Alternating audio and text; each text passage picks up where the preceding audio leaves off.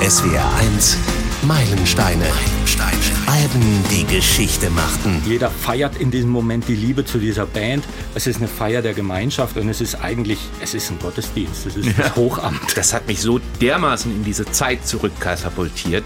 Ähm, das war, ich, ich war fix und fertig danach. Ja. Ich kann überhaupt nicht Solo-Gitarre spielen, aber trotzdem gehen die Finger mit die ganze Als ich zum ersten Mal äh, Even Flow gehört habe, äh, das war wirklich so, was hatte ich vorher nie und hinterher auch nie. Ich bin Frank König, hallo. Viele Mails haben wir an meilenstein.swr.de bekommen mit dem dringenden Wunsch, Pearl Jams Debüt 10 hier mal zu besprechen. Hans Zwing war dabei, Christian Hartmann, Helge Holleck, Sebastian Sperl und, und, und, und. Und ein gewisser Mark Hofmann. Und dem ist aufgefallen, dass wir letztes Jahr bei den vielen 30-jährigen Jubiläum dieses ganz wichtige Album von 1991 nicht dabei hatten. Er schreibt, ich selbst bin ein in Freiburg einigermaßen bekannter Romanautor, Musiker und Kabarettist und habe auch schon öfter mit dem hiesigen SWR zu tun gehabt. Im Mai ist nun ein neuer Roman von mir erschienen mit dem Titel Alive. Er handelt von einer südbadischen Band, die in den frühen 90ern versucht, als erste deutsche Crunch-Band erfolgreich zu sein. Und der Mann, der diese Geschichte ersonnen hat, ist heute hier bei uns. Herzlich willkommen, Marc Hofmann. Hallo. Aus der S1 Musikredaktion ist Benjamin Brendebach dabei. Hallo Benjamin. Hallo. Ten von Pearl Jam, eines der erfolgreichsten Debüts aller Zeiten. Allein in den USA hat sich das Werk über 13 Millionen Mal verkauft. Und natürlich fehlt Ten auf keiner der einschlägigen besten Listen. Der größte Teil der Band stammt aus Seattle. Äh, so liegt es Anfang der 90er auf der Hand, sie erst einmal ins Grunge-Genre einzuordnen. Ich behaupte, wären sie wie Sänger Eddie Vedder aus Kalifornien gekommen, hätte man ihnen wohl eher das Etikett Hard Rock oder Alternative gegeben, aber dazu später mehr. Und das hier war bei uns der größte Hit von Ten. Der Song, nach dem auch Marks Roman benannt ist. Alive.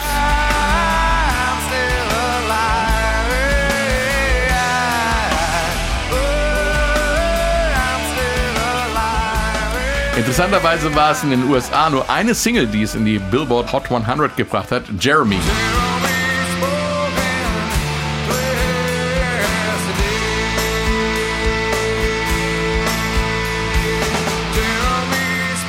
Ten kam halt noch zu einer Zeit, in der Alben ein ganz eigenes Erfolgsleben führten, das nicht unbedingt am Erfolg der Single-Auskopplungen in den Verkaufscharts hing. Irgendwie ist es aber doch ganz spannend, dass wir erst diesen Herbst über Ten reden. Das Album war kommerziell gesehen nämlich ein Spätzünder.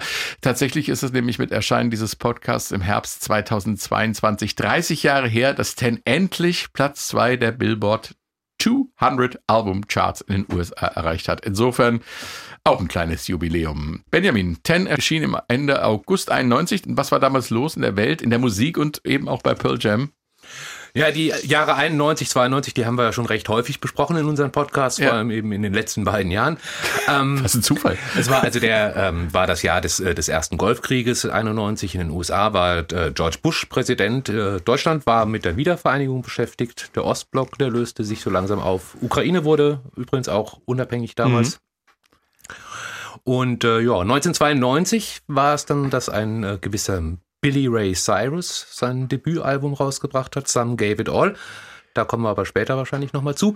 Aber wichtiger natürlich der Grunge, der wurde zur Marke. Bands wie Rage Against the Machine oder Beastie Boys, die machten Crossover populär.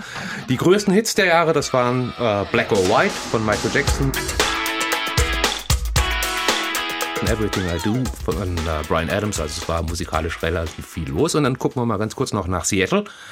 Da hat sich in einigen Jahren, also so ab 88, 89, eine ziemlich ähm, findige und gute Musikergeneration zusammengefunden, die dann so gemeinsam eigentlich die Musikwelt ziemlich auf den Kopf stellen sollten. Also äh, Kurt Cobain ist dazu nennen, Chris Cornell von Soundgarden und unter anderem eben auch die beiden Musiker Stone Gossard und äh, Mike McCready. Mhm. Um, die hatten damals gerade keine Band. Äh, Gossard und äh, McCready waren Highschool-Freunde. Gossard hatte noch einen Bassisten mit äh, Jeff Amond, mit dem er zuvor in äh, der Band Mother Love Bone gespielt hat. Die hatten eigentlich auch schon einen Plattenvertrag in der, in der Tasche, einen Major-Plattenvertrag. Und dann ist leider der Sänger von Mother Love Bone, Andy Wood, damals gestorben. Typischer Crunch-Tod. Überdosis Heroin. Heroin ja. Und ähm, ja, der zweite Gitarrist, also Mike McCready, der war auch eben verwurzelt in dieser Seattle-Szene und er war ein guter Freund von, äh, von Gossard. Und sie machten dann Musik in verschiedenen Bands zusammen und dachten sich dann, gründen wir eben doch mal eine eigene. Ja, und dann schauen wir noch mal kurz, kurz nach Kalifornien. Da hat äh, ein gewisser Eddie Vedder irgendwie an der Tankstelle geshoppt und ist surfen gegangen. Ja. Das und dann so hat er wohl dieses äh, Demo in die Hände gekriegt. Dazu später mehr. Genau. Ähm, normalerweise frage ich an dieser Stelle gerne einen Kollegen oder eine Kollegin nach der persönlichen Begründung für den SW1 Meilensteine-Status. Heute machen wir das mal ein bisschen anders, Marc. Ich habe deinen Roman in den Sommerferien gelesen. Eine sehr schöne Geschichte, wie ich finde, eine tolle Idee, ein legendäres Album als sozusagen Rahmenhandlung zu nehmen. Ich habe selbst Ende der 80er, Anfang der 90er Musik gemacht und es ist wirklich verblüffend, wie du äh, die Szene von damals beschreibst. Irgendwie kommen mir sämtliche Personen aus dem Roman bekannt vor, aus der Szene.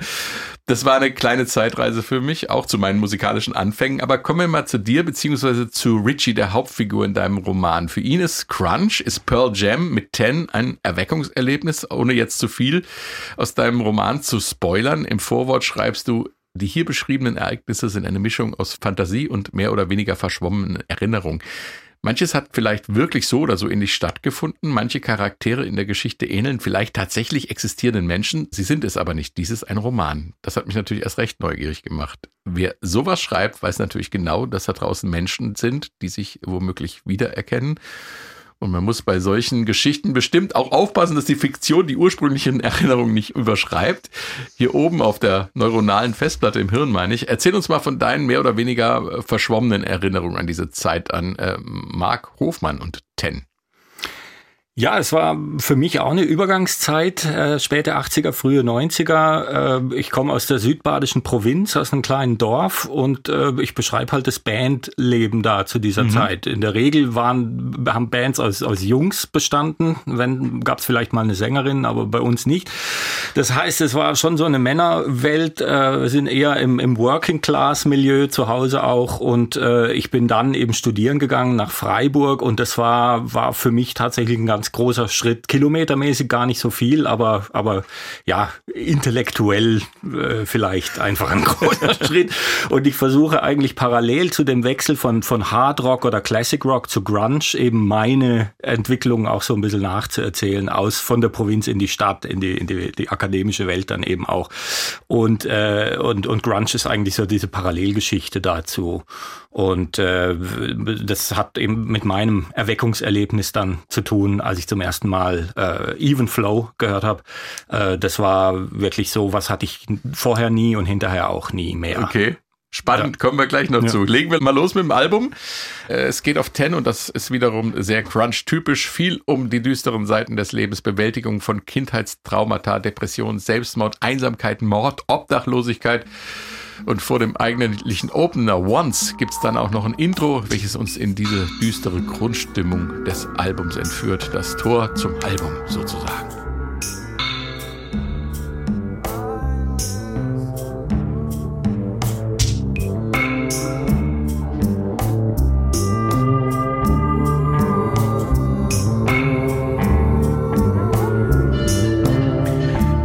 Das Intro von Ten zusammen mit dem Outro, welches als Hidden Track auf der CD versteckt ist, bildet das so eine Art Eingang und Ausgang. Benjamin, wenn Anfang und Ende so klar definiert ist, äh, ist Ten dann eine Art Konzeptalbum?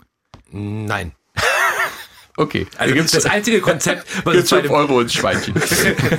ich sag mal so, das einzige Konzept, was es bei dem Album gab, war, dass es ein Album werden sollte. Mhm. Ähm, natürlich sind da Verbindungen, also auch textliche Verbindungen zwischen den einzelnen Songs. Da werden wir nachher auch noch mal ein bisschen genauer drauf eingehen. Das liegt aber schlicht auch einfach daran, dass Eddie Vedder halt der Texter war und er ein Texter ist, der sehr viel aus seinem Leben, aus seinen Erfahrungen yeah. geschöpft hat und dementsprechend das Ganze dann zusammen äh, gebastelt hat. Und da kommen dann natürlich inhaltliche Nähen dann vorbei.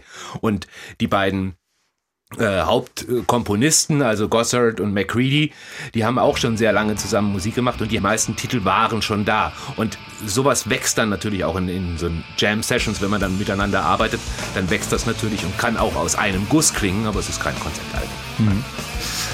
Kommen wir mal zum Opener-Track, dem eigentlichen Opener-Track und das ist Once.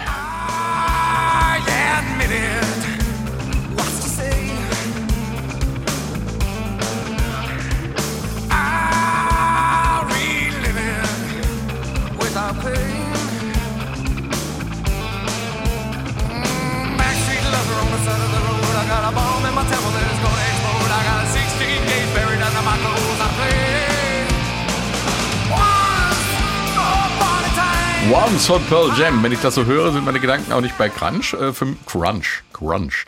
Für mich ist das eher so ganz klassischer Hardrock von der Anlage. Und äh, lass uns an dieser Stelle mal nicht inhaltlich auf den Song eingehen. Das machen wir mit ähm, Alive dann später. Ich würde gerne bei diesem Gedanken Crunch und Hardrock bleiben. Once ist ja einer der Songs, die Eddie Vedder zum Frontman von Pearl Jam gemacht haben. Äh, Benjamin hat es zu Anfang schon angerissen. Die Geschichte, wie sich die Band gefunden hat, ist ja auch schon ganz erstaunlich. Und mit Eddie Vedder war dann ja auch jemand da, ähm, der aus einer ganz anderen musikalischen Sozialisation kam, Marc. Ja, die Geschichte ist tatsächlich sehr interessant, finde ich. Wir haben also jetzt diese Musiker in Seattle, die gerade dieses Trauma überlebt haben mit dem gestorbenen Sänger. Ich glaube, der ist am, am Tag, als das Debütalbum von Mother Love Bone rauskam, gestorben, glaube ich, Krass. oder um den, um den Termin rum. Und jetzt äh, überlegen die, wie geht's weiter und äh, haben eigentlich jetzt Kontakt zu Major Labels, hatten, hatten diesen Deal. Und sie haben relativ schnell eine Band zusammen dann mit Mike McCready eben, äh, einen neuen Gitarristen nochmal und äh, Schlagzeuger ist auch bald gefunden, aber sie finden einfach keinen einen Sänger. Und jetzt äh, nehmen sie ein, ein Demo auf mit drei Songs. Und diese Songs landen in San Diego und zwar über den damaligen Red Hot Chili Peppers Schlagzeuger Jack Irons und sie landen bei einem Typen namens Eddie Vedder, der in San Diego an Tankstellen äh, Nachtschichten macht, äh, die Highschool abgebrochen hat. Und ähm, der hört diese Songs und sie gefallen ihm sehr gut. Und er kritzelt sich ein paar Ideen auf einen Zettel und geht surfen. Das ist sein großes Hobby, seine große Leidenschaft. Er verbringt ja, den ganzen Tag. Wohnt, ich meine, ja, was will man auch, äh, an Tankstellen jobben, nachts und tagsüber surfen. Ja. Und er, er geht also mit diesen Songs im Kopf auf sein Surfbrett. Er verbringt den ganzen Tag auf dem Wasser und als er abends nach Hause kommt, sind die Songs fertig. Texte fertig, Melodien fertig und er nimmt sie auf zu Hause auf seinen, weiß nicht, was er da hatte, irgendwie auf Kassette. Ja. Und so landet jetzt dieses Demo mit dem Gesang von Eddie Vedder und den eigentlich fertigen Melodien und Texten äh, wieder in Seattle, wo man total äh, aus dem Häuschen ist darüber, was man da hört. Und sie laden ihn also sofort ein, nach Seattle zu kommen. Und es sind die drei Songs äh, in ursprünglichen Versionen noch eben Once Alive und Footsteps, die äh, oder beziehungsweise das sind die Songs, die dann daraus werden ja. aus diesem Demo. Ja, wir haben mal äh, die Ursprungsversion von Once gefunden, wie sie auf dem Demo drauf war, äh, wie es Eddie Vedder dann gehört hat. Ähm, es hieß, glaube ich, Egyptian Grave. Nicht Egyptian, sondern ich weiß nicht, wie man es ausspricht. Egyptian Grave. Hier kommt der Ausschnitt äh, aus dem ursprünglichen Songmaterial äh, von äh, dem Demoband.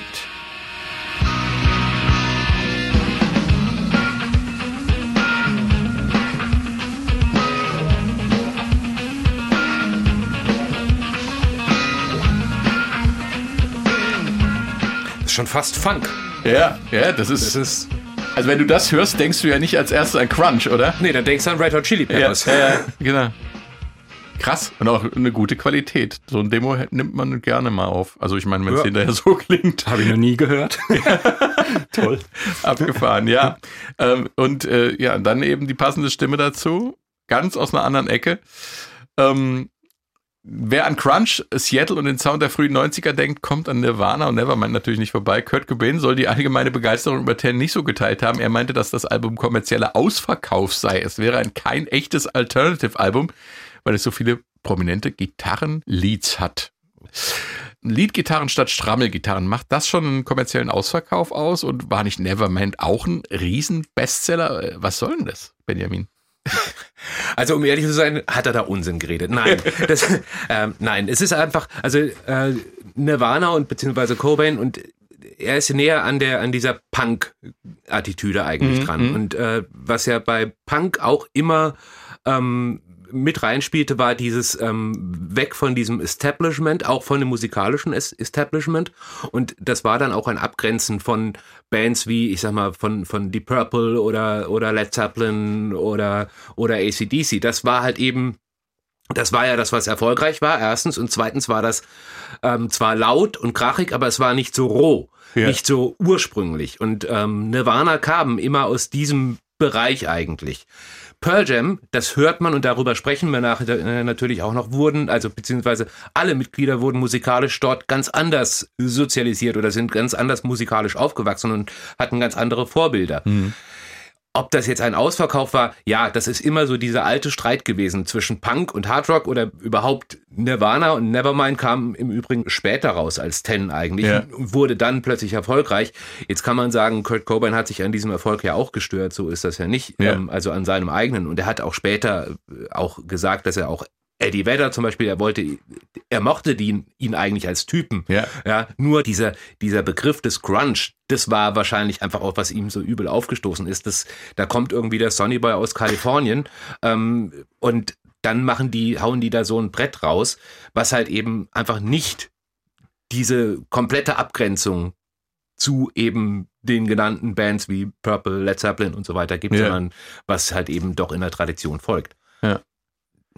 Gut, machen wir einen Haken dran. Es ist einfach äh, Seattle Sound. Es sind äh, ähnliche Themen, um die es geht. Und es ist eben ein, alles ein bisschen rockiger und, und klarer strukturiert äh, und aufgenommen, sauberer. Ich glaube, ich glaube, Kurt Cobain, ähm, also Pearl Jam ist tatsächlich ja im Fahrwasser von von äh, Nirvana auch groß geworden dann. Also die haben ja am Anfang nicht viel verkauft von dem Ja. Album und es ging ja dann los erst Herbst 91 mit dem Video von Smells Like Teen Spirit und dann erst hat ja äh, haben die Verkaufszahlen auch zugenommen von Pearl Jam und ich glaube, irgendwas hat ihn einfach gestört, dass die jetzt da auch mit groß werden, wobei er, er selber ja nie damit gerechnet hätte, dass die 30 Millionen verkaufen Nirvana und Pearl Jam 16, glaube ich, weltweit irgendwie. Das waren ja keine Zahlen, Ja. mit denen irgendjemand rechnen konnte. Das ist ja absurd. Aber ich glaube, ihm hat einfach dieser ganze Hype, der jetzt entstanden ist, äh, auch gestört Ja. und, und Pearl Jam eben prinzipiell viel mehr im Hardrock zu Hause dann. Und da wurde gesagt, was haben jetzt die mit uns zu tun Ja, ja. und wieso werden wir mit denen in einen Topf geschmissen? Ja, im Endeffekt, also ich meine, Pearl Jam haben ja dadurch eigentlich dem Grunge auch ein bisschen äh, noch eine breitere Ebene gegeben. Also ich muss sagen, ich war und bin bis heute kein großer Nirvana-Fan. Das ist nicht, die haben gute Songs und ich bin ein großer Dave Grohl-Fan, ähm, also Foo Fighters und so weiter. Aber bei den Foo Fighters merkt man schon, da ist es zum Beispiel auch wieder, geht's eher in den Hardrock rein. Ähm, und was Pearl Jam gemacht haben, sie haben äh, den Grunge oder zumindest diesen, diesen Begriff des Grunges für, für, einen, für ein weiteres Publikum geöffnet, eben für solche Leute wie, wie mich, die Ja. halt eben eher da drauf standen. Das ist ja, also Alive ist Stadionrock. ja, und das ist ja natürlich. was, was, was Kurt Genau. Cobain ja, Ja. gar nicht wollte. Genau. Was sie aber, was sie aber zum Grunge machen oder macht, ist natürlich erstens halt dieses, dieses Schreien, dieses ähm, wirklich sehr, sehr ähm, extrovertierte in der Musik zumindest ähm, und die, die Texte Ja. beziehungsweise die Inhalte, die sie transportiert haben. Da geht es ja eben nicht um, wie es dann gerne beim Hardrock geht, um äh, Liebe, also um die schöne Liebe oder um Sex oder sonst irgendwas, Autos. Ja. sondern ähm, da geht's halt wirklich, wie du schon sagtest, da geht's halt um die existenziellen Geschichten. Ja. Das ist natürlich dem Grunge inhärent. Also das ist halt eben das, was, was es dann im Endeffekt auch erlaubt. da Mhm. Ja, und, und eine, eine bestimmte so eine äh, Musikindustrie oder überhaupt vielleicht kapitalismuskritische Grundhaltung, wo sich Pearl Jam und Nirvana plötzlich wieder ganz, ganz, ganz ähnlich sind eigentlich. Ja. Und es, also es gab ja auch noch die, eine zweite, ähm, zweite Schiene damals, die sehr erfolgreich wurde. Das waren dann eben Bands wie, wie Lagwagon, wie Hicks oder äh, wie, wie The Offspring. Also dieser Punk-Bereich, der hat sich ja auch weiterentwickelt. Aber das war eben immer dieses sehr, sehr aggressive. Ja. Ähm, während der ähm, im, im Grunge, ich sag, würde es mal so beschreiben, das ist im Endeffekt so ein bisschen der melancholische Punk. Also ähm, Ja. und das ist eine ganz andere Geschichte. Also Spannend. Springen wir mal zu Stadionrock, äh, wenn du schon gerade live äh, angesprochen hast. Der dritte Song des Albums, der tatsächlich inhaltlich mit Once verbunden ist, kommen wir gleich zu. Hier ist Alive. She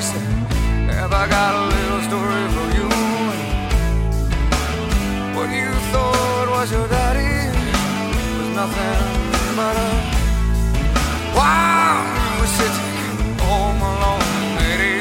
So, jetzt wird's unverständlich, was er da so Ja. singt.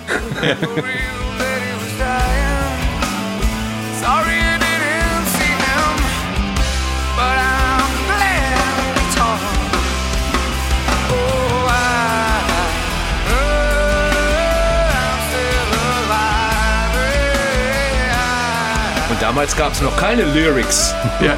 die man online nachgucken konnte, sondern hat immer schön falsch mitgesungen. Den Refrain hat allerdings jeder verstanden. Ja, natürlich.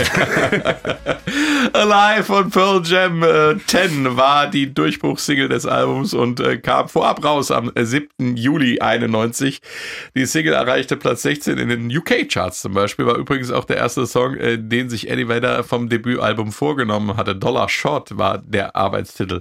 Bevor wir jetzt näher auf die Musik eingehen, es geht in den drei Songs Alive, Once und dem nicht auf dem Album veröffentlichten Song Footsteps um eine, um es vorsichtig auszudrücken, dysfunktionale Familie. Ist ziemlich viel Autobiografisches aus dem Leben von Eddie Vedder dabei.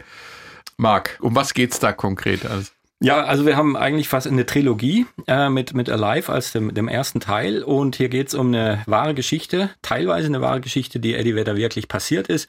Ein Trauma, an dem er sich sein Leben lang abgearbeitet hat oder bis heute wahrscheinlich.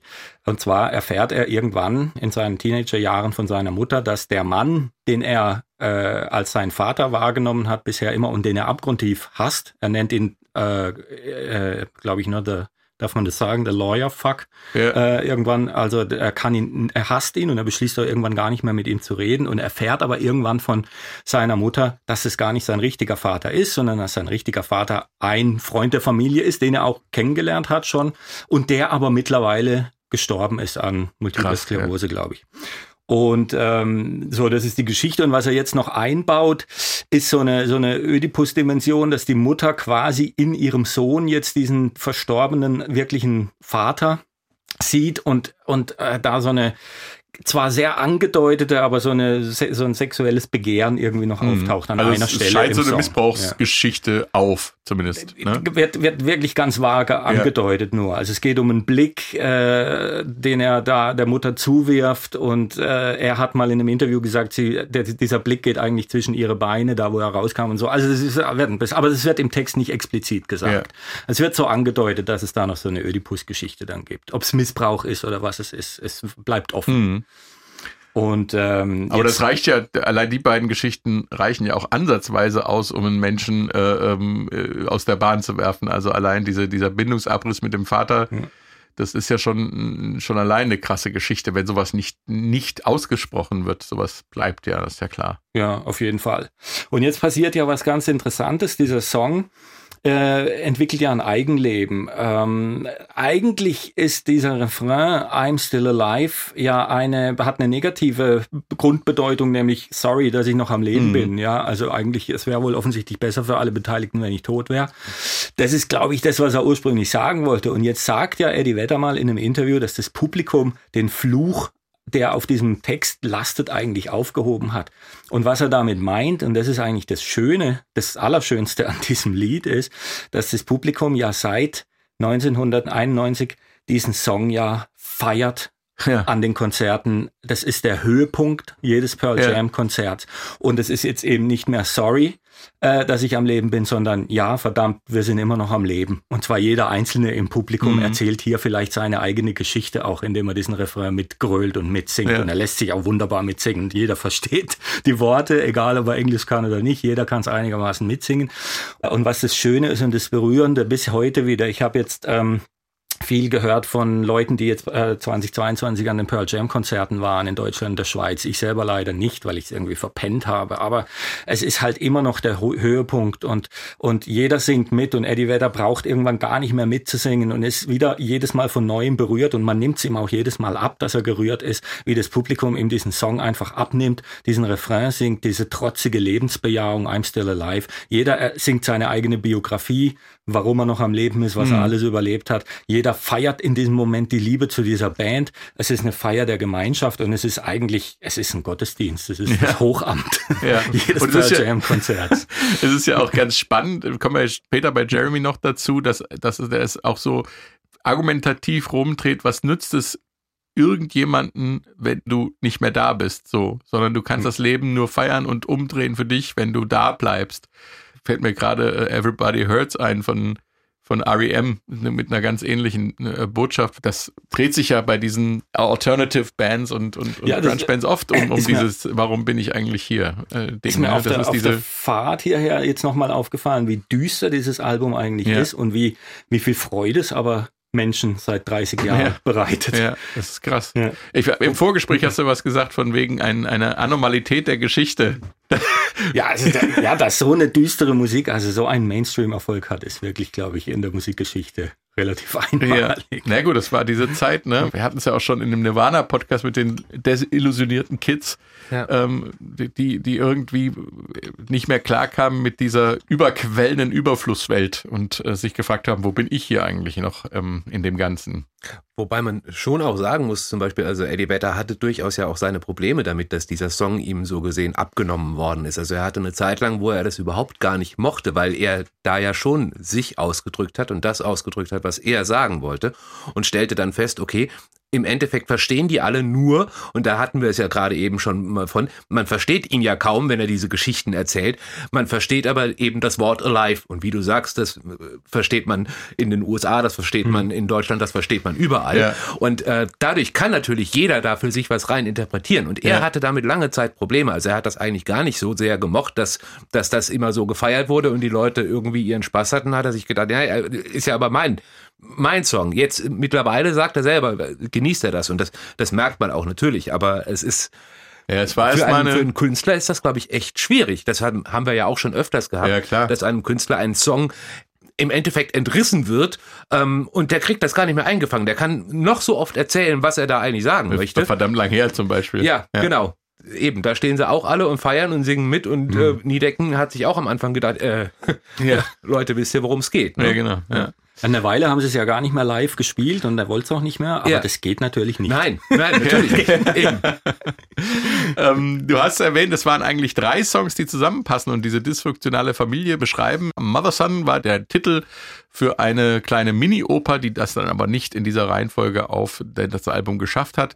Äh, Footsteps ist äh, der äh, dritte Song, der nicht drauf ist. Um was geht's da nochmal? Was passiert? Ja, Im das, zweiten ne? Teil, das ist ja Once, das wir am Anfang gehört haben, da wird er zum Mörder. Ja. Äh, es ist nicht ganz klar, es ist, wird er ein Serienmörder, ein Amokläufer. Also er, er, er, knickt ein Durch diese diesem- Familiengeschichte. Durch dieses Trauma. Und im dritten Teil Footsteps sitzt er also jetzt im Gefängnis, wahrscheinlich im Todestrakt und äh, ähm, ja, äh, gibt eigentlich der Welt und seiner Mutter jetzt die Schuld an seinem Schicksal. Und so klingt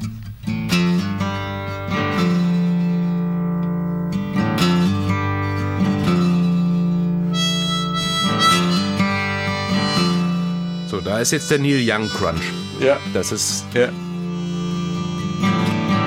Don't even think about reaching me.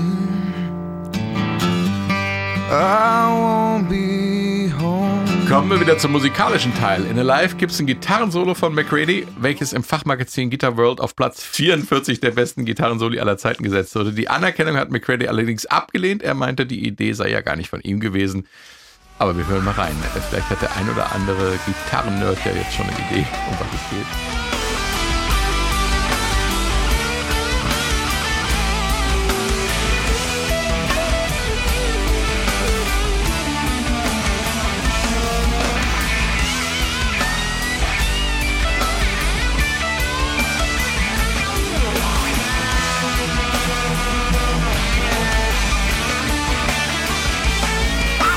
Den Das Solo lasse. bringt doch auf den Punkt, worum es bei der Rockgitarre geht. Ja, genau. Ja, kann, besser geht's doch.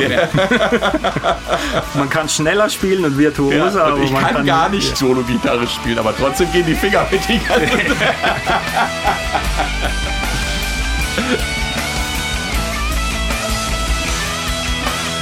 Aber wenn man sich das Solo anhört, könnte man doch auch zu dem Schluss kommen, das ist am Schlu Ende des Songs, dass da jemand das Leben feiert von der Stimmung des Solos, oder?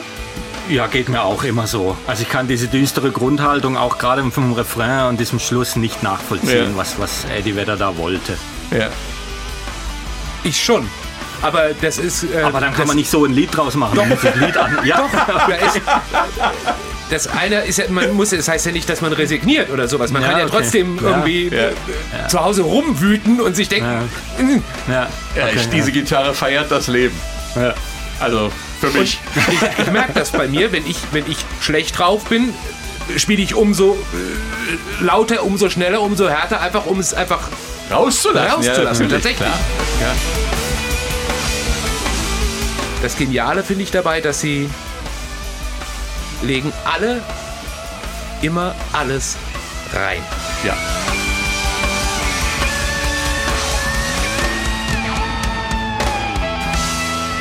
Das, also ein Eddie Vedder, der schreit sich die Seele aus dem Leib.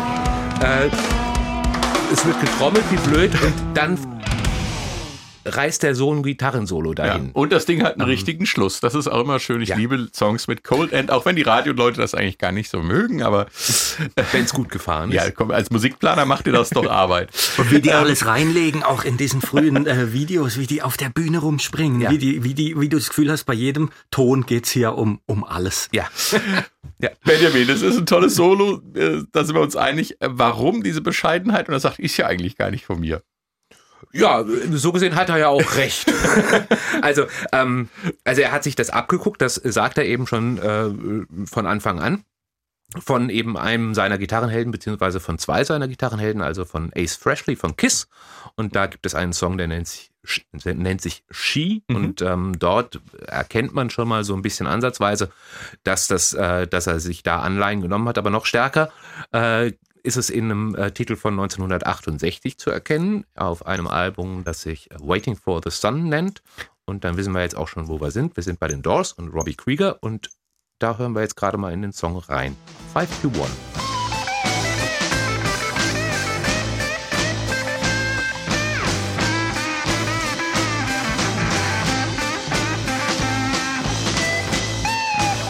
Ja, also man hörte diese, diese Licks, die, er, äh, die er spielt. Die hat er sich im Grunde da geklaut, hat das Ja. Ganze irgendwie ein bisschen aufgepumpt und ähm, Anderen Flow hat er einen drin. anderen Flow natürlich Ja. drin, aber diese Licks sind im Endeffekt genau das, genau das Gleiche. Ja. Deswegen ist es schon irgendwie ganz fair, dass er die Credits dann auch äh, abgegeben hat. Ja, aber also das ist halt eben bei, äh, bei McCready, finde ich eben, man hört in seinem kompletten Spiel, in, also gerade auch auf diesem Album, hört man einfach, wo er herkommt. Also was seine Bands waren, seine Helden waren. Mhm. Also äh, Stevie Ray Vaughan sagte ja immer wieder, dass das eben so einer seiner ganz großen war. Ähm, es ist auch natürlich, wenn man äh, anfängt, Gitarre zu lernen und zu spielen, dann hört man natürlich viel und dann guckt man sich eben auch äh, Dinge ab. Ja. Und dann gibt es jetzt, also größte Fan, sagt er eigentlich, ist er von einer Band, die äh, er auch 19, wann war es, dass er sie verewigt hat? Ich glaube, äh, 1998 war das. Auf, auf Yield hat er, hat er diese Band mal verewigt und da gibt es einen Titel, der nennt sich Given to Fly. Und äh, den hören wir uns jetzt auch mal an und ich wette, da weiß schon der ein oder die andere sofort, worum es geht. Could've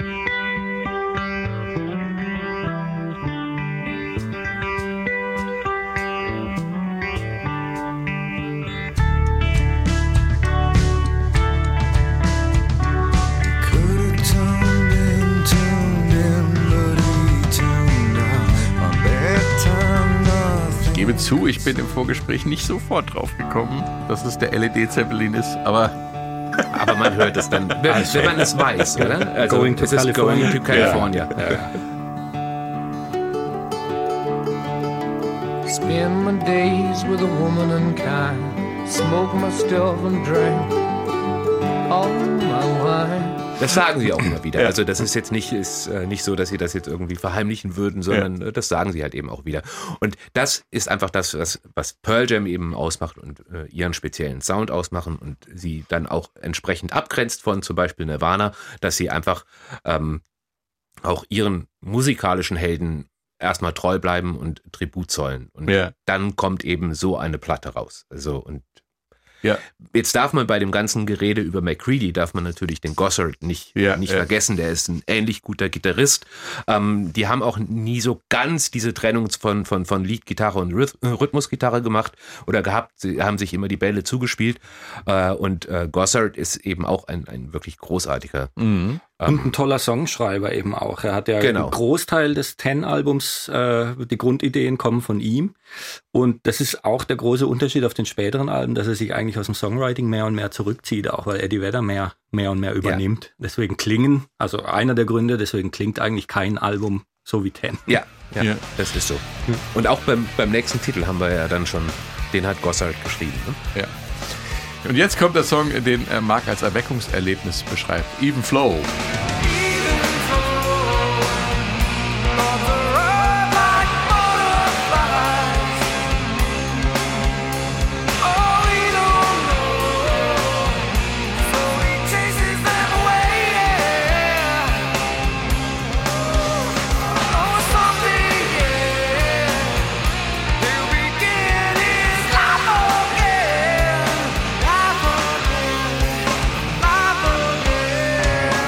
Even Flow, eine Nummer mit fast hypnotischer Kraft. Und dann sagt Bassist Jeff Ammond, ich wusste die ganze Zeit, dass es ein großartiger Song war. Und ich hatte das Gefühl, dass er der beste Song war, von dem wir den schlechtesten Take auf der ersten Platte hatten. Es gab 100 Takes in, zu diesem Song. Und wir haben ihn einfach nicht richtig hinbekommen. Wie bitter ist das denn? Du schreibst einen Song, von dem du glaubst, er ist der beste und dann bekommst du ihn nicht so aufs Album, wie du es gern hättest. Was war da los, Benjamin? Ja, Das ist wirklich besonders fies. Also es, es heißt wohl, sie haben, äh, während sie das ganze Album zusammengestellt haben und eben auch äh, gejammt haben im Studio, da haben sie wohl mal irgendwann eine Version hinbekommen, die genau so klang, wie sie das haben wollten. Und jetzt hatten sie eben dieses Bild oder diese, dieses Stück so im Kopf. So wollen wir das haben, mit dieser Energie, genau so wollen wir das haben. Und dann gehen die ins Studio und da, das macht ja oft nur Kleinigkeiten aus. Da ist die Stimmung anders, da ist das Licht anders, da ist die Tageszeit anders, da hat das Brötchen nicht geschmeckt oder war der Kaffee zu dünn. Egal. Aber du spielst Sachen immer wieder anders. Und sie haben offensichtlich, sie haben also eben bis zu 100 Mal versucht, diesen Song so einzufangen, wie sie ihn damals im Studio einmal bei sich zu Hause gespielt haben und sind im Endeffekt sind die äh, dieses Chasing Ghost, also die sind Ja. einem Geist hinterhergelaufen, den sie aber so nicht mehr kriegen konnten. Bitter, ja. Und andererseits war es dann wiederum gut, dass die Produzenten dann irgendwann gesagt haben, so Jungs, wir machen das jetzt so. Wir nehmen diesen Take und ähm, sie haben sich dann natürlich auch darauf eingelassen. Denn ich zum Beispiel, als ich das Album gehört habe und du auch, Marc, wenn du sagst, wenn du sagst, es war das Erweckungserlebnis, ja, dann ist ja offensichtlich äh, eine perfekte Version, für zumindest viele Menschen, perfekte Version auf Platte gekommen. Ja. Ja. Dass ihnen das als Musiker nicht gefällt, das ist dann schwierig. Das ist wirklich fies. Vor allem, wenn man seine eigenen Sachen hört und merkt dann irgendwie, oh, da, da hätte ich das so machen müssen, da wäre das so. Das ist, das ist gemein. Aber andererseits ist es halt eben auch gut, wenn es dann irgendwie so eine ordnen, ordnende Instanz gibt, die dann sagt, okay, nimmt das. Also Ist- hört man ja oft, dass das Demo so eine Magie hat, die sich dann nicht reproduzieren lässt Ja. dann im, im Studio. Ja. Das ist, glaube ich, ein gängiges Problem. Ja, ja, klar. Ich habe gelesen, der Schlagzeuger hatte also äh, Tempoprobleme. Der hat äh, selber von sich gesagt, er hat es einfach nicht hingekriegt, hat immer wieder Schwankungen drin gehabt. Ich glaube, er war auch nicht Dave Cruisen, glaube ich. Da ist er relativ bald danach dann ausgetauscht worden. Ähm, war nicht der, der sicherste auch. Und Ja, vielleicht ja. lag es auch ein bisschen daran. Ja, aber es gab ja ganz grundsätzlich, wo wir gerade bei dem Thema sind, so eine gewisse Unzufriedenheit mit der Produktion. Ne? ja, im, im Nachhinein. Ja. Ähm, Also sie- mit der kompletten Album. mit der kompletten Albumproduktion. Sie finden das alles zu drüber, zu viel. Das ist vielleicht geht so ein bisschen auch in diese Richtung, die äh, äh, die Kurt Cobain dann geäußert hat. Ähm, da ist zu viel gemacht worden, zu viel Overdubs. Sie haben ja, die haben ja wirklich komplette Produktionsmechanismen äh, da aufgefahren Ja. und haben äh, Gitarren nochmal eingespielt und irgendwie hier und da noch ein Percussion und haben äh, zum Teil sind sind äh, Pfefferstreuer und äh, und und Feuerlöcher zum Einsatz gekommen. Ähm, da, Im Endeffekt, sie sagen, das ist uns einfach zu viel, weil es ist einfach, also Es fällt schon Das auf, dass das unglaublich dicht ist und Eddie Vedder manchmal Ja. gar nicht so richtig durchkommt mit seiner doch eigentlich kraftvollen Stimme. genau. ne? Also sie haben es ja später dann auch nochmal eben anders gemischt und anders Mhm. aufge oder beziehungsweise anders äh, abgemischt, wo sie sagten, das ist eher so unsers. Ich muss aber auch da wieder sagen, für mich persönlich, ganz für mich persönlich, ich fand das Album genau so, wie es war, mit all dem drum und dran Mhm. genau richtig, Okay. weil das so druckvoll Ja. war. Aber ja, die Band sieht es bis heute anders. Also, Zu viel Hall ist ihnen, glaube ich, auch Ja, drauf genau. Und, ja. Es geht in Even Flow inhaltlich um einen obdachlosen Vietnamkriegsveteran, der auch Eddie hieß und sich mit Eddie Vedder angefreundet hatte. Der Song entstand während einer Tournee, als Vedder erfahren hatte, dass sein obdachloser Freund gestorben war. Jetzt, wo ich das so erzähle, kommt mir der Gedanke, dass obdachlose bzw. verwahrloste Kriegsveteranen des Öfteren Thema in Rocksongs sind. Spontan fällt mir da der Jupp ein von Bab, der sein Stalingrad-Trauma nie überwunden hat und auch Aqualung von Jethro Tull, der auf britischer Seite im Zweiten Weltkrieg kämpfte und nie mehr Anschluss an sein Vorkriegsleben gefunden hatte. So, jetzt aber zu dir, Marc. Der Song spielt in deinem Leben und in deinem Roman eine wichtige Rolle. Du sprichst gar von einem Erweckungserlebnis. Das klingt ja geradezu religiös. Ja, ich glaube, das passt auch ganz gut. Also es war irgendwie auf einer Party, wir waren nach der Bandprobe noch bei irgendjemandem zu Hause und er legt diese CD ein. Und was jetzt passiert, habe ich in dem Roman so beschrieben, sind nur ein paar Sätze, aber ich kann sie, glaube ich, nicht Gerne. besser ausdrücken. Was nun geschah, war beinahe unheimlich. Ich fühlte mich wie Platons Höhlenbewohner, der plötzlich die Wahrheit sah. Oder als wäre ich zu lange unter Wasser gewesen und käme nun endlich an die Oberfläche, um meine zum Bersten gequälten Lungen mit lebensrettendem Sauerstoff zu füllen. Ich hatte den Eindruck, meine Seele würde als Musik nach außen treten. Und was sie darbot, war dieses Lied. Das war ich selbst als Rocksong. Alles bisherige war nur Geplänkel gewesen. Ein Imitat, eine Simulation von dem, was hier folgte. Perfekter konnte Musik nicht klingen. Das war der goldene Schnitt, die Antwort auf die letzten Fragen der Menschheit, die Weltformel. Ja, so kann Musik das Leben verändern. Ne? Dann Also ich hatte vorher schon bei Highway Star von Made in Japan oder so, wo ich dachte, okay, ich muss jetzt Gitarre lernen und so. Es gab immer wichtige Lieder, aber ich habe sowas nie erlebt. Es war ein körperliches, äh, eine körperliche Erfahrung fast schon und äh, von da an habe ich Pearl Jam geliebt und tue es bis heute. Ja, deine, äh, wie soll ich sagen, deine Crunch-Sozialisation kommt ja in dem Buch auch so ein bisschen raus, hat ja auch viel was mit äh, Entdeckung der gesellschaftlichen Probleme zu tun, so, ne? Was, was, äh, das ist ja auch eine ganz spannende Geschichte. Das war ja auch so, die, die Botschaft, äh, sei authentisch, äh, lass dich nicht vom Kommerz steuern und so. War das für dich damals auch so oder war das eher was, was die, was die Kids in Amerika da sich Kids in America sich ähm, dabei gedacht haben. Nee, das war schon so, die, das hat schon de, das wiedergespiegelt, was ich schon auch empfunden habe. Also prinzipiell sind die, waren die Teenagerjahre eher, äh, ja, oft war ich oft unzufrieden mit der Gesamtsituation, sagen wir mal, mit mir selber und meiner, meiner Position oder meiner Rolle, die ich versucht habe irgendwie zu finden in diesem Leben. Und äh, da, da gab es dann halt bis den bisherigen Hardrock, äh, wo mich die Themen aber eigentlich nicht wirklich angesprochen Ja. haben. Ich habe die Aggression verstanden, ich habe die, die, die Wut verstanden oder auch die Verzweiflung, aber thematisch war mir das relativ äh, wurscht, was die da singen. Ja. Und ähm, diese Musik hatte ich das Gefühl, die, die spricht mich mehr an, auch äh, mit dieser, mit, mit so einem, mit so einem sehr, sehr kritischen Blick auf die Welt und auf das System, in dem wir so leben.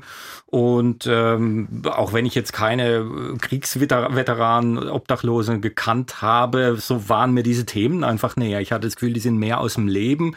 Es war, war irgendwie eher so eine, ja, so eine, so eine politische Dimension äh, in dieser Musik, die ich gut nachvollziehen konnte, die, wo ich mich dann auch begonnen habe, für bestimmte Themen zu interessieren. Ähm, Eddie Vedder hat ja auf, bei dem Unplugged-Konzert hat er Pro-Choice sich auf den Arm geschrieben mit einem Edding.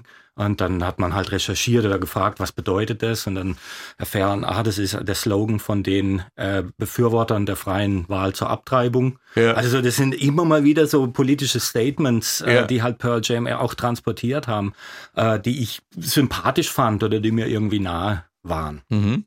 Den Link zum Roman Alive von Mark Hofmann und viele andere weiterführende Informationen gibt's natürlich in unseren Shownotes. Die findet ihr am zuverlässigsten auf swr1.de. Ein typisch amerikanisches, extrem bestürzendes und trauriges Thema, welches leider nichts an Aktualität verloren hat, ist die Waffengewalt Jugendlicher gegen andere oder gegen sich selbst. Der Suizid des 15-jährigen Jeremy Wade Dell aus Richardson in Texas wurde nur in einer kleinen Notiz in der Zeitung erwähnt. Er hatte sich am Morgen des 8. Januar 91 vor den Augen seines Lehrers und seiner 30 Klassenkameraden erschossen. Herr Vedder wollte diesen kleinen Artikel über Jeremy nehmen, um dem Ganzen eine Bedeutung in seinem Song zu geben, hat er 2009 in einem Interview des Seattle Sound Magazine gesagt. Hier ist Jeremy.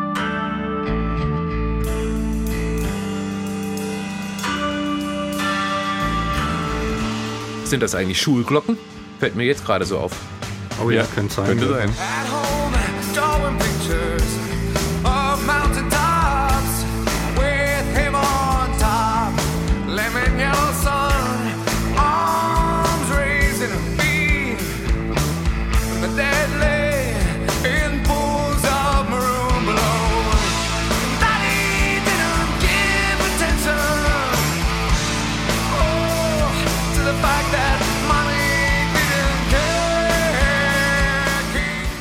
Jeremy, der Junge, der als still und zurückhaltend beschrieben wurde und sich dann vor seiner Klasse selbst erschossen hat.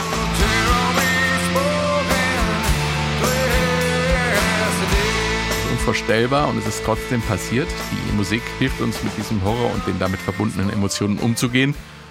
Aber als sei diese Geschichte noch nicht genug, es gibt auch noch eine zweite Quelle der Inspiration für diesen Song, Benjamin.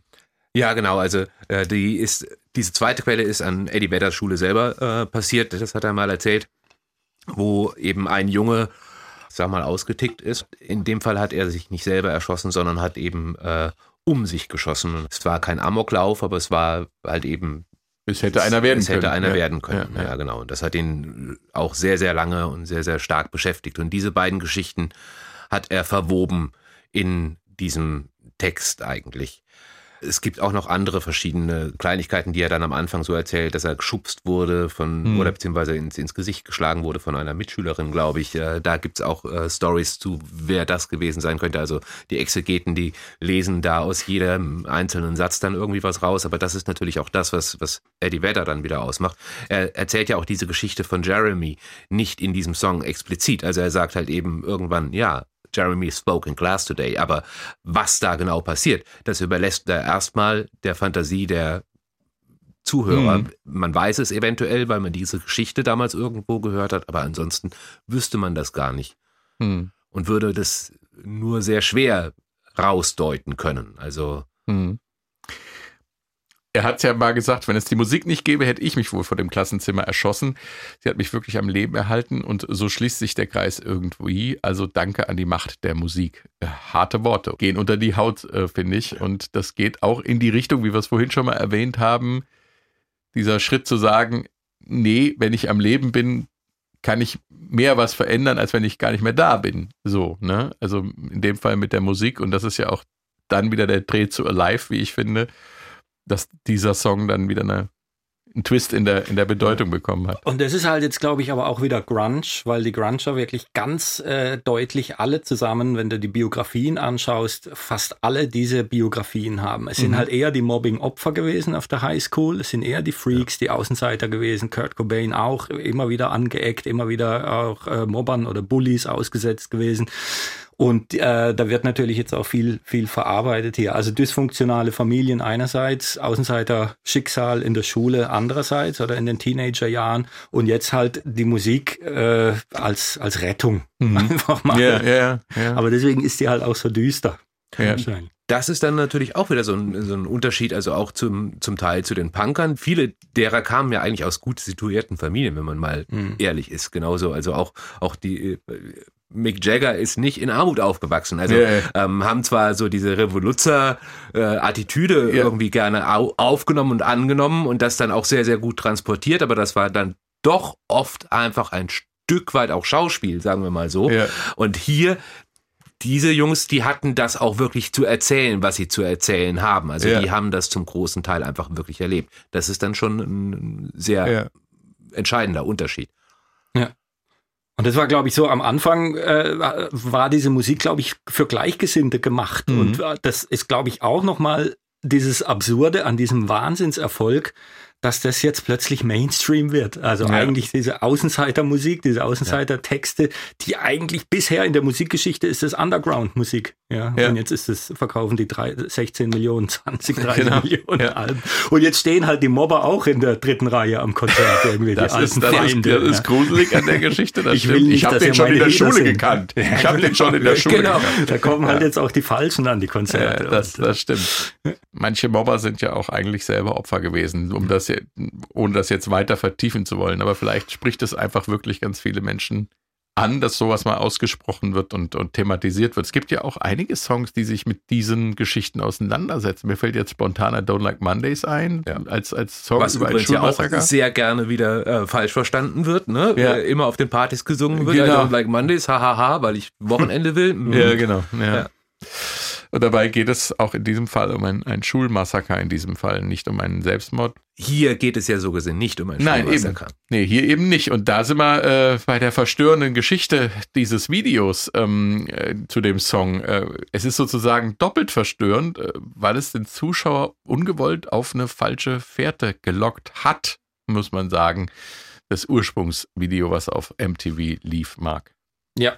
Also das Video macht einerseits oder versucht jetzt diesen Song und diese, dieses Bild äh, Jeremy spoke in class today ja deutlicher zu machen, nämlich was hat er nämlich wirklich gemacht? Er hat sich vor der Klasse erschossen, also der wirkliche äh, Jeremy ist ja rausgegangen aus dem Klassenzimmer, äh, um was zu holen, ging dann zurück ins Klassenzimmer, hat die Pistole geholt, die er wohl in seinem Schließfach äh, verstaut hatte und hat gesagt wohl, äh, ich habe jetzt geholt, was ich wirklich holen wollte oder so. Er sollte eigentlich einen Entlastzettel holen und hat dann hatte die Pistole dann in der Hand, hat sie sich äh, in den Mund gesteckt und sich vor der Klasse erschossen. Und es wird in dem Video gezeigt, also beziehungsweise man sieht noch, wie er sich die Pistole in den Mund steckt.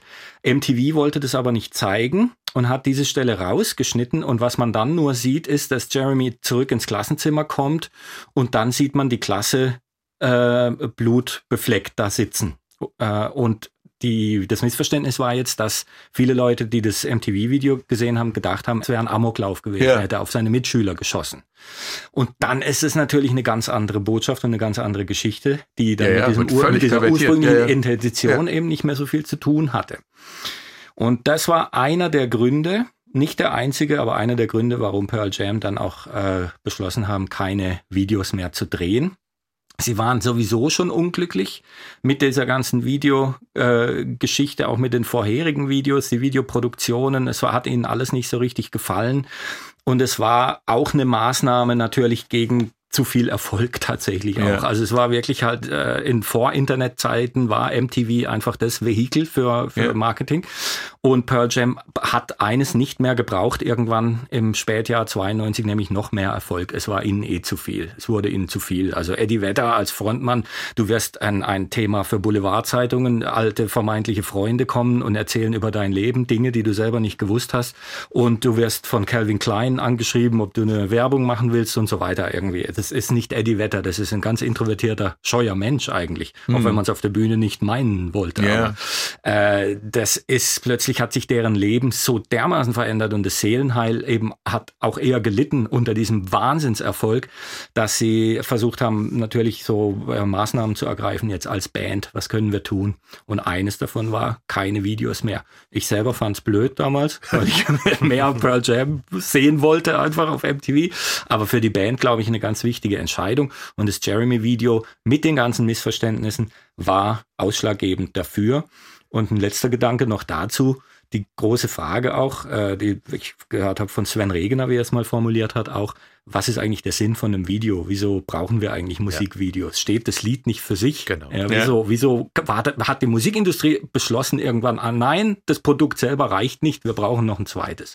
Ja. Und Pearl Jam war, glaube ich, da immer auf der Seite, das Lied steht für sich, Punkt. Wir brauchen keine Videos. Und Aber es ist trotzdem, ja im Endeffekt, äh, wäre wie wenn du irgendwie in ein Museum neben die Mona Lisa noch jemanden stellst, der dir irgendwie eine halbe Stunde erzählt, was, äh, was denn da auf dem Bild zu sehen ist. ähm, ja, ja, es ist doch viel wichtiger und fesselnder, wenn du einfach nur die Musik hast und hörst, was, Ja. was du da Ja, und irgendwann erinnert man sich nur noch ans Video. Ja. Die Bilder überschreiben ja immer alles. ja, Ja. Und dann ist es das Video. Ach, Ja. ist es nicht dieses Video? genau. Ja. ja, ist krass. Hm. Auf jeden Fall. Ähm, es gibt, aber trotzdem ist es ja so weit gekommen, dass das äh, Video aus die MTV Awards gewonnen hat, gell? Für, für in mehreren Kategorien am Ende. Was wir heute zu sehen bekommen, wenn wir mal äh, in einschlägigen Videoportalen gucken, ist die eigentliche Version. Man sieht diese grausame Tat und äh, so schlimm es ist, aber es ist natürlich in Anführungsstrichen besser, man weiß, was passiert ist, als dass man auf eine völlig falsche Fährte gelockt wird und der wirklich passierten Tat dann einen völlig falschen Dreh gibt. Das ist ja auch den Opfern gegenüber katastrophal, katastrophale Botschaft. Die Mutter hat sich ja auch öfters zu diesem Song geäußert, also Mhm. die Mutter von Jeremy. Ja, Ähm, unter anderem auch eben zu dem Video und genau das ist eben so auch eines der, der Probleme gewesen, mit denen sie dann gekämpft haben, dass es halt eben falsch verstanden wurde. Ja. Und ohnehin, dass Jeremy falsch verstanden Ja. wurde, das dann allerdings eben auch schon von Pearl Jam. Aber ja. Schwieriges Thema. Auf jeden Fall, ähm, um nochmal eine Lanze für das Video zu brechen, ein- eine tolle schauspielerische Leistung auch auf des Jungen, der ähm, Jeremy darstellt. Ich wollte noch ganz kurz, Ja. äh, wenn ich darf, Klar zu der darfst du. Musik noch was sagen. Was mir jetzt wieder aufgefallen ist, es ist eigentlich fast bei jedem dieser Lieder so das gleiche Grundschema, dass wir so eine relativ, was die Harmonien angeht, eine relativ monotone Strophe haben, die sich dynamisch dann so aufbaut und dann explodiert es eigentlich immer in so Refrain-Hymnen. Ja. Und, und Eddie Vedders Gesang ist halt so neu und ungewöhnlich. So hat halt bisher niemand gesungen. Ja. Äh, wie er phrasiert, wie er auch wenn man versucht, mal sowas nachzusingen, wo er genau die Einsätze macht, es ist jedes Mal anders, in jeder Zeile macht er was anderes, du weißt nie, wie viele Silben er reinpackt. Es ist eine ganz, ganz eigene Art zu singen.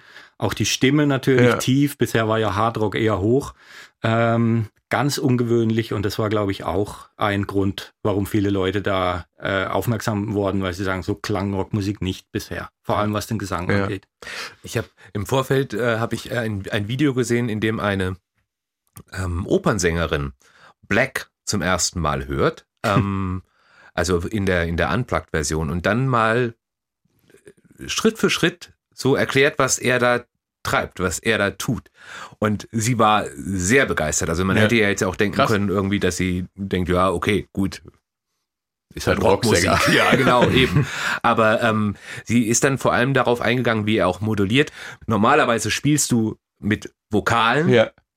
er spielt mit Konsonanten. Und das, ähm, ja, und das war, ist das, was, was sie so extremst äh, besonders auch eben fand. Ja. Und ähm, sie war total begeistert davon, wie er das da singt. Einfach und vor allem, wie er dann eben sich auch steigert. Also Ja. wie er irgendwo bricht die Stimme zwar, aber der kann trotzdem noch einen draufsetzen. Und das ist äh, unmöglich. Also Okay. Und, und da sind wir auch wieder an dem Punkt, wo du nochmal äh, darauf zurückzukommen, wie du das Arrangement beschrieben hast von den Titeln.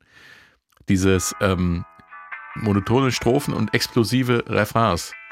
Da sind wir natürlich wieder beim, beim Crunch, ne? Das ist, Hm. auch wenn es anders von, der, von, von, von dem Arrangement von, von, oder von der Instrumentierung her ist, äh, oder von wie Gitarren eingesetzt werden, als jetzt zum Beispiel bei Nirvana, aber dieser krasse Dynamikwechsel, ähm, der, der ist natürlich typisch. Hier geht's jetzt weiter mit Black.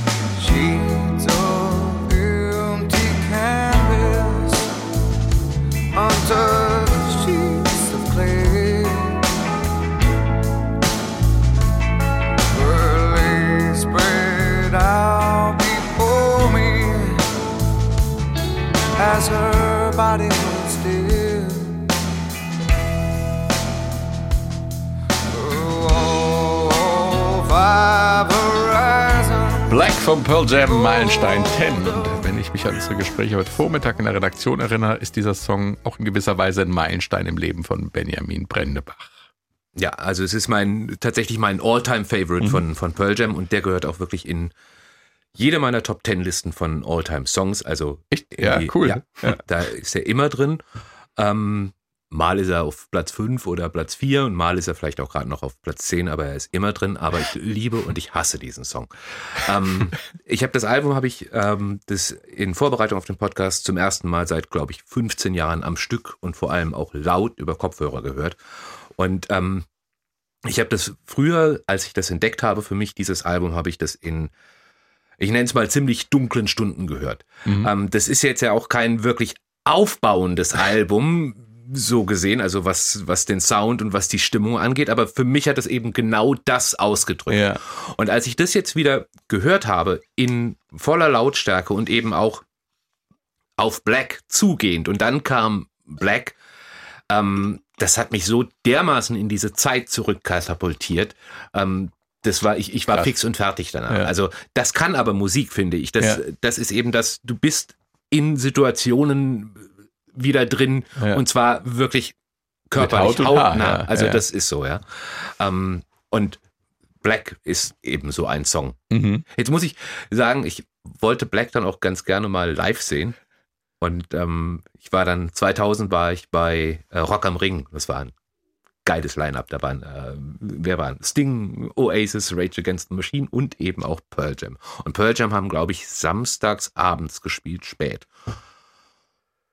Und ich sag mal so, ich weiß erst, seit es dann das Internet flächendeckend gibt, dass sie wirklich Black gespielt haben. Ich war so betrunken, dass ich dieses Set nicht mehr komplett mitbekommen habe und ich habe am nächsten Tag jeden gefragt, haben sie Black gespielt? Der eine hat gesagt ja, der andere hat gesagt nein und ich wusste es einfach nicht und ich habe bis heute nie Black live Ja. und in Farbe gesehen. Also zumindest Don't drink and listen. ja. Es hätte so gut gepasst, aber Ah, düstere Geschichte. Mensch. Ähm, ich hätte es dir gegönnt, dass du es mal live hörst, aber ja, dieses Jahr habe ich dann auch keine Tickets mehr bekommen. Menno. Und wie sich äh, diese, kann man es Powerballade nennen? Ja, ja. Ja, da hat man immer, hat man immer was Mainstreamigeres im Kopf, aber ich sag mal, Ja, eben. Und das ist das Gemeine. Also da. aber man versteht ja darunter was, was sehr mächtig nach vorne geht. Und es fängt ja auch ganz ruhig an und dann wird's auch äh, sehr kraftvoll. I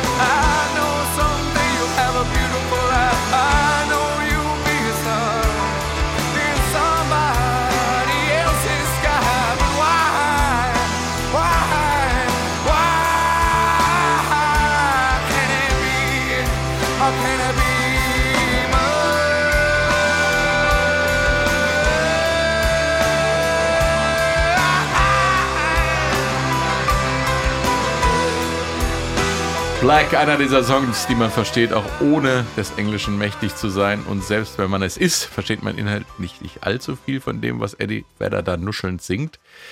Es geht ums Loslassen seiner ersten Liebe, ein sehr persönliches Lied und ein Song, an dem man exemplarisch das Crunch-Paradoxon, nämlich den schmalen Grad zwischen Mainstream-Erfolg und Glaubwürdigkeit betrachten kann, Marc. Ja, also die Geschichte hier, also zum einen, ja, ein, ein Liebeslied, das einzige Liebeslied auf Ten, glaube ich, aber natürlich eine, eine unerfüllte Liebe. Eddie sagte irgendwann, die, wahrscheinlich ist die einzige Liebe immer eine unerfüllte, weil sie halt dann eben wirklich die romantische ist und wahrscheinlich nicht den, den Alltag oder die Zerstörung durch den Alltag erlebt. Also so eine, eigentlich eine urromantische Idee. Ähm, am Schluss lässt er los, was ich schön finde, diese Zeilen, I know someday you have a beautiful life, uh, why can't it be mine? Aber er gönnt's ihr, ja. you're gonna be the sun in somebody else's life. Da wird's dann klar, es ist offensichtlich ein Liebeslied und er lässt jetzt los, er lässt sie gehen. Am, am Anfang ist es nicht so richtig zu verstehen, was er da eigentlich singt, auch wenn man den Text vor sich liegen hat. Und jetzt haben wir hier also ein Lied, das natürlich für eine Plattenfirma nach Single schreit. Ja, Powerballade, und, ja, ich sag's doch. sie, und wir haben also in der Musikgeschichte in den 80er Jahren ist es so, dass eine Hardrock-Band braucht mindestens eine Ballade auf dem Album und es ist immer die Single und es ist immer der Hit. Und es geht bis 91, bis Nothing Else Matters so. Ja. Und dann irgendwann verwischt sich das mal, aber das ist das Gesetz des Hardrock Ja. bis dahin. Und Pearl Jam sagt einfach, nein, wir wollen nicht, dass Black die Single wird. Eddie Vedder ruft selber noch an beim, beim CEO von, von Epic und, äh, und, und fleht ihn an, das nicht als Single zu veröffentlichen, Ja. einfach weil es ihm so wichtig ist, das Lied, weil es so persönlich ist, weil er nicht möchte, dass es ihm entrissen wird wieder, dass es wieder eine eigene Bedeutung, dass es Leute als, als irgendwas nehmen, was es nicht ist. Und er verhindert dadurch, dass es als Single ausgekoppelt wurde. Es hat trotzdem weiß gar nicht, wie das geht, aber es hat trotzdem Chart-Positionen erreicht, habe ich gelesen. Ja, Oder wahrscheinlich bei den zumindest- Airplay-Charts Ja, so. Airplay. Gerade sagen, du ja, kannst es ja auch trotz spielen, also Ja, genau. obwohl es keine Single ist. Aber ja, ja. So, und das ist jetzt wieder das, was Pearl Jam dann halt eben auch ausmacht, dass sie eben diesen, diese Art von Erfolg eigentlich nie wollten. Mhm. Also äh, ich habe gelesen, die Plattenfirma hat von 40 Ta- hat mit 40.000 verkauften Einheiten gerechnet. Die Band auch. Also so, wenn dann haben wir einigermaßen, das ist gut. sie wollten weiter Musik machen. Sie können, wollten ne? Musik machen, sie Das wollten auf Tour gehen, vielleicht mal in einem Hotel schlafen und nicht nur auf der Bühne oder im Ja. Van oder bei irgendwelchen Fans zu Hause, sondern irgendwie halt von der Musik leben, so mehr schlecht als recht, egal, aber Musik machen. Aber nicht 16 Millionen verkaufen. Und, und Superstars werden und auf der Straße erkannt werden und nie, sich nicht mehr frei bewegen können. Und jetzt kommt's halt, ja, jetzt werden Maßnahmen ergriffen. Keine Videos mehr, die, die, die, den Top Ten Hit nicht als Single auskoppeln und dann als nächstes Jahr dieses sich anlegen mit dem, mit dem äh, großen Konzertkartenvertrieb in den USA, Ticketmaster, wo sie dann ja viel, in, im wahrsten Sinne einen hohen Preis dafür gezahlt haben, weil sie die Konzerttickets äh, unten halten wollten, die Ticketpreise für die Fans. Ja, okay. Einfach. Ja. Und immer wieder solche Maßnahmen dann, die eigentlich den Erfolg torpedieren, wo jedes Management und jede Plattenfirma sagt, seid ihr wahnsinnig. Aber das war halt dann eben auch wieder diese, ja, diese, diese Punk-Credibility, die halt dann Ja. eben da drin steckt auch. Und das nenne ich das Grunge-Paradoxon. Also, Ein, ein, ein, ein Paradoxon, an dem auch dein Romanheld leidet, ne?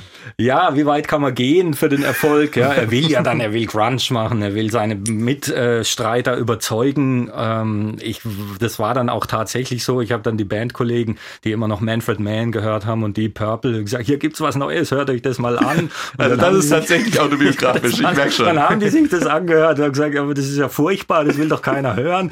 Und dann waren wir eben in Amerika mit der Band tatsächlich, also nicht als Band, einfach weil wir gut befreundet waren. Und dann lief das überall. 93. Wir waren in jedem Radiosender, in jedem Kleidergeschäft, in jeder, in jedem Club, in jeder Disco lief Grunge. Es war überall. Und Pearl Jam übrigens viel öfter als Nirvana zu der Zeit. Und äh, mit jedem, mit dem man gesprochen hat, was hört er für Musik? Oh, Grunge, Pearl Jam, alles ganz weit oben. Und dann sind sie irgendwann eingeknickt und haben sich dann auch mal so, damals noch Kassetten, wir hatten ein äh, Tape Deck im Auto, eben dann auch mal eine Alice in Chains Kassette gekauft oder eine Stone Temple Pilots. Und dann haben wir eben zurückgekommen, haben wir angefangen Grunge zu machen. Und dann wollt, was macht man jetzt mit denen, die nicht mitziehen wollen oder von denen, die man sagt, gut, die sind mal okay für so ein Classic Rock Lied, aber, aber für Grunge reicht's dann vielleicht nicht von, vom Können. Kann man jetzt alte Bandgefährten einfach rausschmeißen? Ja. Wie weit kann man da gehen? So, und das ist auch so ein Thema. Geht es ja um Freundschaft, geht es um, Ja. um äh, ja, was Ja. ist man bereit zu tun für einen Das- vermeintlichen Erfolg? Kenne ich sehr, sehr gut, diese Frage. Kommt mir auch irgendwie bekannt vor. Bleibt mir am Schluss zu fragen, äh, was bleibt von Ten? Was ist das Vermächtnis? Also was auf jeden Fall immer bleibt, ist live. Auf jeden Fall auch live über dieses, dieses Wahnsinnserlebnis, was ich vorher beschrieben habe. Ähm, was bleibt, ist, dass Pearl Jam immer noch gibt. Ähm, es sind sicher nicht die letzten Platten, die sie am Leben gehalten haben, auch finanziell nicht. Die, die Plattenverkäufe kann ich mir nicht vorstellen, dass da viele neue Fans Oh, dazukommen. das wollten sie auch so. Ja, aber das wollten sie so, ja. Und ähm, was bleibt, ist eine ganz, eine weltweit existierende, loyale Fangemeinschaft. Wenn man in der Schlange steht beim Einlass, beim Pearl Jam Konzert, trifft man Leute immer aus allen Ländern, die der Band nachreisen, teilweise aus Australien, aus Irland, egal, in Italien sind sie ganz groß. Äh, du triffst Leute aus aller Welt, die diese Band lieben und für die diese Band ein ganz wichtiger Fixstern ist im Le Roadmap for the Soul, wie Bob Dylan gesagt hat. Ja. Irgendwie, ich glaube, da, da ist es eine von den Bands, die, da gibt's vielleicht gar nicht so wahnsinnig viele, die so eine große Bedeutung haben für so viele Menschen nach wie vor, auch wenn man davon teilweise gar nichts mehr mitbekommt Ja. im Mainstream. Auf jeden Fall eine ganze Generation geprägt. Hast du dem was hinzuzufügen, Benjamin? Naja, man könnte sagen, irgendwie, es bleibt, dass irgendwie jemand aus dem Sonnenstaat Kalifornien irgendwie Grunge machen kann, jemand aus Seattle kann auch Hard Rock machen, aber im Endeffekt ist es genau das, finde ich, dass du ähm, vor allem als Band auch bleib bei dir, lass dich nicht in Schubladen stecken, mach das, was du möchtest und wie du es möchtest und dann kannst du irgendwie auch äh, die Ikone einer Generation werden. Das ist das, was Pearl Jam gezeigt haben. Und ich meine, das Spannend, ist ein ja. Debütalbum. Das muss man sich mal vorstellen. Das ist das erste Unfassbar, Album. ja. Wir haben, äh, ich glaube, der Schlagzeuger war es, der, der sagte, wir waren damals eigentlich noch gar keine Band. Ja, die haben irgendwie erst anderthalb Jahre kannten die sich eigentlich und und dann legen die da so ein Ding hin. Ja, die Sterne standen günstig. Ja, ja, ja. Ja, Mensch, das war's schon wieder. Ich danke euch beiden und ich danke auch fürs Zuhören und macht's gut. Tschüss. Danke, tschüss. danke.